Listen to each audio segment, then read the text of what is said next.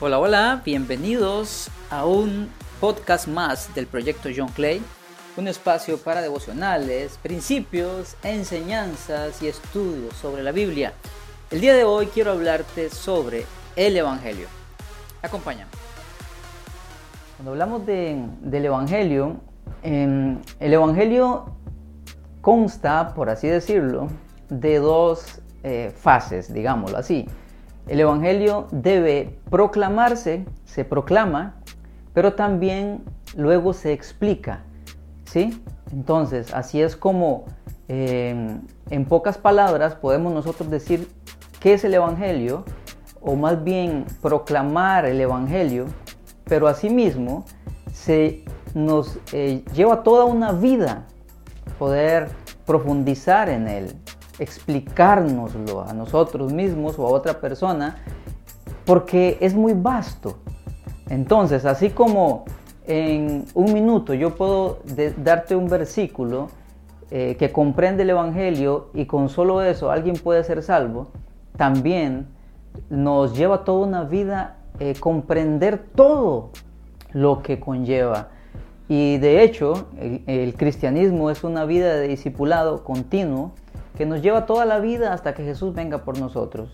Así que hoy quiero proclamarte el Evangelio y empezar a explicarte un poco del Evangelio. Por supuesto, no todo, jamás en un video, ni aunque este video durara cinco horas, podría explicártelo todo, pero quiero empezar a explicarte eh, un poco sobre el Evangelio. Así que, cuando hablamos del Evangelio, eh, de la proclamación, voy a leerte un hermoso versículo eh, yo les transmití a ustedes lo más importante y lo que se me había transmitido a mí. También Cristo murió por nuestros pecados, tal como dicen las escrituras. Fue enterrado y al tercer día fue levantado de los muertos, tal como dicen las escrituras. Lo vio Pedro y luego lo vieron los doce. Eso está en 1 Corintios 15, del 3 al 5. Esos versículos nos dan en esencia lo que es el Evangelio, entendiéndose que fue que Cristo tomó nuestros pecados, fue a la cruz, murió y luego resucitó y se le apareció a la gente. Esa es la esencia del Evangelio. El Evangelio significa buenas noticias. Las buenas noticias, eh, ya vas a ver por qué son buenas noticias, es el significado del Evangelio. Buenas noticias. Ahora, cuando hablamos de la explicación del Evangelio, la primera pregunta que podríamos nosotros hacer es, ¿qué es? ¿Qué es el Evangelio? ¿Ok? Y para eso puedo leerte un hermoso texto acerca de qué es el Evangelio. Porque es poder de Dios para salvación a todo aquel que cree. Eso es el Evangelio. Es poder de Dios para salvación eso es el Evangelio. Poder de Dios para salvación. Ahora, la siguiente pregunta que se nos podría venir a la mente, ¿a qué se refiere cuando habla de salvación? Aquí es donde la mayoría de las personas tienen conflicto porque dice, ¿para qué yo necesito ser salvo o de qué necesito ser salvo? Si yo estoy bien, no soy una mala persona, no tengo eh, problemas, entonces, aquí es donde tenemos cierta dificultad. ¿Por qué? Porque cuando una persona siente que está bien o cree que está bien, ¿para qué va a aceptar algo que cree que no necesita? Máxime cuando estamos en una cultura de consumismo, donde se compran las cosas o se adquieren las cosas solo si tienen algún beneficio para mí. Y me gusta aquella comparación que hace aquel evangelista Ray Comfort cuando él habla acerca de que si una persona va en un avión y se le dice, mira, ponte este paracaídas, va a mejorar tu vida. y si la persona va en su asiento ahí en el avión y se pone el paracaídas, desde luego va a tener que ir incómodo en su asiento, ve que las demás personas lo vuelven a ver medio raro, ve que más bien este, eh, se ve como un tipo medio loco, comienzan a burlarse de él, él no se siente cómodo, no puede estar a gusto y va a terminar quitándose el paracaídas, porque ciertamente no mejoró eh, su calidad eh, en cuanto al tiempo de vuelo. Entonces se lo va a quitar. Pero dice este evangelista, ¿qué pasaría si nosotros le decimos a la tripulación o a ese mismo hombre, se nos dañó un motor? el piloto está haciendo todo lo posible por manejar el avión, por nivelarlo, pero es muy, muy posible que tengamos que saltar del avión. Entonces el hombre se va a poner asustado y va a decir, pero ¿cómo? Nos vamos a matar. Entonces se le dice, bueno, tengo un paracaídas que te lo puedo dar. En caso de que tengamos que saltar, el paracaídas va a salvar tu vida. Ese hombre desesperado le va a decir al que le está hablando, por favor, dame el paracaídas. Y cuando él se pone ese paracaídas no va a sentir vergüenza, no va a preocuparse por si se siente a gusto o no, o por si lo, cómo lo vuelven a ver, porque él sabe que esa es su única salvación en caso muy probable de que el avión eh, no puedan mantenerlo en vuelo. ¿sí? Asimismo es la comparación con esto del Evangelio. Cuando a nosotros se nos dice, eh, es poder de Dios para salvación. ¿De qué tengo que ser salvo? Yo estoy bien, no lo necesito. Más bien, el hacerse cristiano lleva consigo persecución, crítica, menosprecio. ¿Para qué quiero yo eso? Mejor no, ¿cierto? Pero cuando nosotros entendemos que los seres humanos, todos, todos, somos malos por naturaleza y que llevamos un camino, le guste a usted o no, lo crea o no, Llevamos un camino derechito hacia un lugar llamado infierno porque somos enemigos de Dios en nuestros pensamientos. Y cuando entendemos que todos los seres humanos estamos originalmente en una condición de esclavos, en el mercado de la esclavitud del pecado, es por esto que no podemos sin Cristo dejar de pecar. El, el, adúltero no puede dejar de adulterar por sí solo. El adicto a las drogas no puede dejarlas. Igual el que vive en pornografía, el que vive en homosexualismo, no puede dejarlo. Es así como eh, se nos resigna a vivir una vida que la vemos como normal, pero es una vida de esclavitud. ¿Saben? nos acostumbramos a vivir como esclavos. Asimismo, en esta condición de esclavos, estamos separados de Dios y no tenemos amor por Él, no deseamos estar cerca de Él y hasta somos enemigos de Él. ¿Cómo sabemos que somos enemigos de Él? Porque constantemente estamos pensando el mal y haciéndolo también. Pero aunque no lo hagamos, lo pensamos. Con solo a las maldades, como dijo alguien por ahí, si se nos pusiera una pequeña cámara en nuestro cerebro que proyectara todo lo que pensamos, eh, creo que no saldríamos de la casa por vergüenza. Digamos que se te pone aquella camarita que proyecta todos tus pensamientos por Facebook en un en vivo. Imagínate, eh, ¿Qué hace sentir de que todo el mundo vea lo que piensas? Toda la maldad que pasa. Bueno, Dios está viendo toda esa maldad. Dios sí conoce y ve todos los pensamientos, toda la maldad que nos, causa, que nos causaría vergüenza que la gente vea. Dios sí la ve. ¿Y por qué no nos da vergüenza? Porque no lo tomamos en cuenta, porque no nos interesa lo que Él piensa. Eso nos hace ver de que no queremos, de que no amamos a Dios. Muchos quieren ir al cielo, como dijo alguien, pero no quieren estar con ese Dios que habita en el cielo. Queremos un Dios hecho a nuestra medida, un Dios que tolere nuestros pecados, un Dios que, ah, que nos diga, ah, tranquilo, viva como usted quiera. Queremos un Dios que sea a imagen nuestra y no nosotros ser a imagen de Él. Eso, todo eso nos dice que somos enemigos de Dios. Es la verdad. Y somos esclavos. Cuando entendemos el mundo es como un mercado de pecado donde nosotros somos esclavos. ¿Cómo lo sabemos? Porque vivimos constantemente pecando, deleitándonos en el pecado. Ahí nos damos cuenta de que somos esclavos. ¿Ok? Si esa es la condición, necesitamos libertad. Seamos sinceros. ¿Qué beneficio trae a una familia un hombre o una mujer adúltera? Seamos sinceros. Se desbarata un hogar, hijos dañados, destruidos, porque lo peor que le puede ocurrir a un niño es que sus padres se separen. Seamos sinceros, ¿qué beneficio trae? Ninguno. Pero el hombre cree que es libre y que es muy macho, la mujer cree que es muy libre o que ella puede estar con cualquiera y desbarata su matrimonio. Seamos sinceros, ¿qué beneficio le trae a una persona la adicción al alcohol, la adicción a la droga, la adicción al cigarro, la adicción a cualquier tipo de, de este tipo de cosas? Seamos sinceros, ¿qué beneficio le trae? Ninguno. Está destruyéndose y a los que están alrededor de él. Hay personas que pierden la confianza aún de sus padres por la droga o por el alcohol cuando los domina. Seamos sinceros.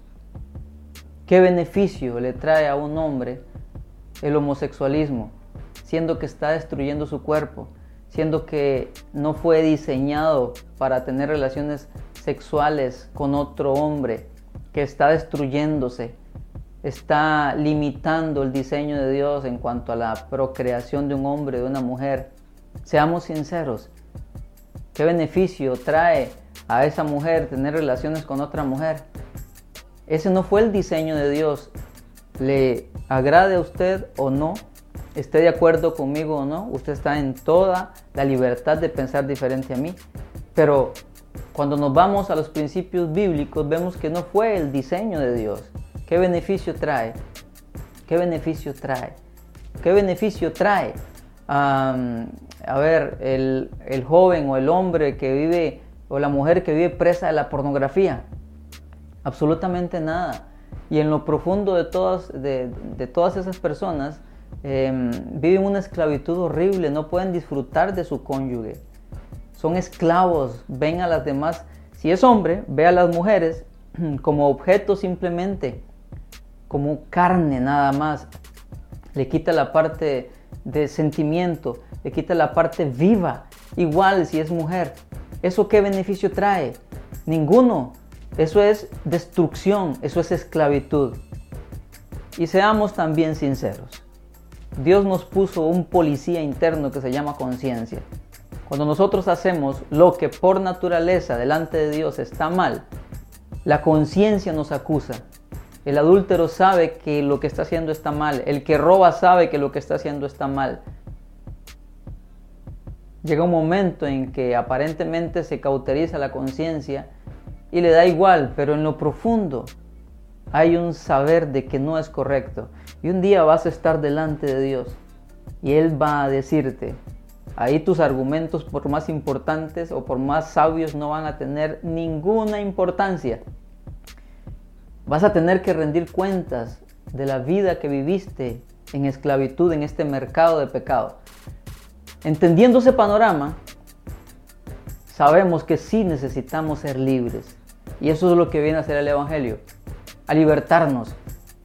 El hombre que vivía preso del adulterio o la mujer, o del alcoholismo o la homosexualidad, cuando Cristo por el Evangelio los hace libres, aunque antes pensaba que estaban bien, al ser libres, experimentan un gozo y una plenitud tan profunda que luego dicen, ¿cómo podía yo antes vivir ahí? Y estos son testimonios de miles de personas alrededor del mundo que cuando fueron liberados del alcoholismo, de la adicción a la droga, del adulterio, de la homosexualidad, de la pornografía, de todo lo que destruye, de todo lo que es pecado, cuando fueron libres por el poder del Evangelio, ellos dicen, realmente ahora estoy viviendo. No sé por qué antes yo no lo veía. ¿Sabe por qué no lo veía? Porque teníamos vendas. Y esas vendas nos hacían creer que esa forma de vida era la correcta. Pero cuando el Evangelio, que es poder de Dios, llega a esa persona y la persona humildemente se rinde y cree, es libre y sus cadenas son rotas. Al morir Jesús en nuestro lugar como sustituto en aquella cruz, lo que hace es liberar a todo aquel que cree en Él de ese mercado de esclavitud, y rompe en él las ataduras de ese pecado, haciéndolo libre al sacarlo de ese lugar. El precio que pagó Jesús para hacernos libres fue su sangre. A esto se le llama redención, a la libertad que Jesús nos dio en la cruz del Calvario al morir y al resucitar. Es así como el ser comprado eh, de ese mercado en el que, en el que nosotros vivíamos eh, nos da la libertad. Pero ahora, ¿saben qué? Una vez que somos libres, ahora somos de Dios, somos su especial tesoro. Y ahora Él nos mueve a hacer su voluntad. Claro, antes no teníamos un corazón que lo amara, pero una vez que nos entregamos a Cristo, que creemos en el Evangelio, que fue lo que Él vino a hacer por nosotros, Él nos da el Espíritu Santo, nos transforma el corazón, pone nuevos deseos en nosotros y ahora queremos hacer su voluntad. Antes no queríamos hacer su voluntad amábamos el pecado. Pero el Evangelio, que es poder de Dios para salvación, transforma nuestras vidas, nuestro corazón, nuestra manera de pensar. Y ahora tenemos amor por Él, cosa que no existía antes. Y ahora, enseña la Biblia, aunque esto te choque, pasamos a ser esclavos de Jesucristo por amor. Y Él es un muy buen amo, Él es un buen Padre. Y ahora él te enseña a hacer su voluntad y comienza a ordenar tu vida, a ordenar mi vida por medio del Evangelio. El mismo Evangelio que es poder de Dios para salvación, es poder de Dios para transformar nuestra manera de pensar y nuestra manera de vivir. Y no es que nos lavan el cerebro, no. Es que la verdad nos hace libres. Así que, mi estimado, mi estimada, este es un vistazo de lo que es el Evangelio. Eh, si usted no sabía lo que era, ya lo sabe un poco. Si usted nunca se ha entregado a Cristo Jesús, crea en el Evangelio. Son buenas noticias de que puedes dejar de ser esclavo del pecado para ser libre y vivir para Dios. Otra cosa hermosa que nos da el Evangelio es que nos pone en paz con Dios. ¿Saben? Porque el pecado levantó un muro de enemistad entre Dios y nosotros. Pero cuando Cristo murió en la cruz y resucitó, el pecado fue quitado de en medio. Y cuando tú crees en Cristo Jesús, en el Evangelio, en las buenas noticias, ahora Dios te pone en paz con Él. Ya no hay enemistad. Ahora te vuelves amigo de Él. Eso es algo hermoso. Entrégale tu corazón a Cristo. Tu vida, tu mente, tu cuerpo. Cree en el Evangelio, que es poder de Dios para salvación. Y el Evangelio es que Cristo vino a este mundo de pecado, tomó nuestros pecados, se hizo a sí mismo pecado, Dios lo hizo pecado por usted y por mí. A nosotros nos correspondía morir en esa cruz, pero Él como sustituto murió en esa cruz, derramando su sangre, que fue el pago por nuestros pecados, y luego resucitó se le apareció a muchas personas y luego subió al cielo y está sentado a la diestra de Dios. Y todo aquel que cree en Él, sin importar las maldades que haya cometido, son perdonados. Y el Señor los ve como inocentes y nos pone en paz con Él. Esto es hermoso. Y cuando mueras, vas a ir a su presencia, a estar con Él. Y Cristo va a arrebatar a todos aquellos, se los va a llevar. Y si tú estás vivo cuando Él haga esto, te vas a ir con Él. Y si tú estás vivo, cuando todo esto acontezca, cuando Él venga a arrebatar a su iglesia, a los que han creído en el Evangelio, tú te vas a ir con Él. Porque este mundo va a ser castigado por toda su maldad. Así que yo hoy te invito, cree en el Evangelio. No te avergüences esto no es para comodidad, esto no es para que te sientas bien, esto es para salvación, para liberarte de toda la esclavitud que tienes, para darte la identidad de hijo, para ponerte en paz con Dios, para darte el regalo de la vida eterna, para romper tus cadenas, para que seas hecho hijo, hija de Dios. Devuelve el video, analízalo Y te pido, cree en el Evangelio. Es por tu bien. Dios no necesita que nosotros creamos, nosotros necesitamos creer. Si tienes preguntas o dudas puedes escribir y con mucho gusto trataré de poder responderte. ¿Qué te parece? ¿Cómo lo hago, Jonathan? ¿Cómo, ¿Cómo creo en el Evangelio? Primero es un asunto de fe, del corazón, de creer. Y segundo, se lo puedes pedir al Señor. ¿Cómo? Con una oración. Puedes decirle, Señor Jesús, creo en que tú viniste a morir por nosotros. Creo que tú moriste en mi lugar en esa cruz. Que derramaste tu sangre para perdonar mis pecados y que resucitaste al tercer día. Creo que tú eres mi Salvador y mi Señor y hoy me entrego a ti. Humildemente reconozco que he pecado y te pido perdón por mis pecados, Señor. Y te pido que me des el regalo de la vida eterna y que me hagas libre. Hazme libre de la esclavitud de la homosexualidad, de la esclavitud del alcoholismo, de la esclavitud de la pornografía, de la esclavitud del adulterio, de la esclavitud de la ira, del odio, de la amargura. Pídele al Señor, Él te va a hacer libre si te entregas a Él. Y lo más hermoso, dile, Señor, yo quiero estar en paz contigo. Pídeselo. Él está ahí y está esperando que tú hables con Él. Que estés bien.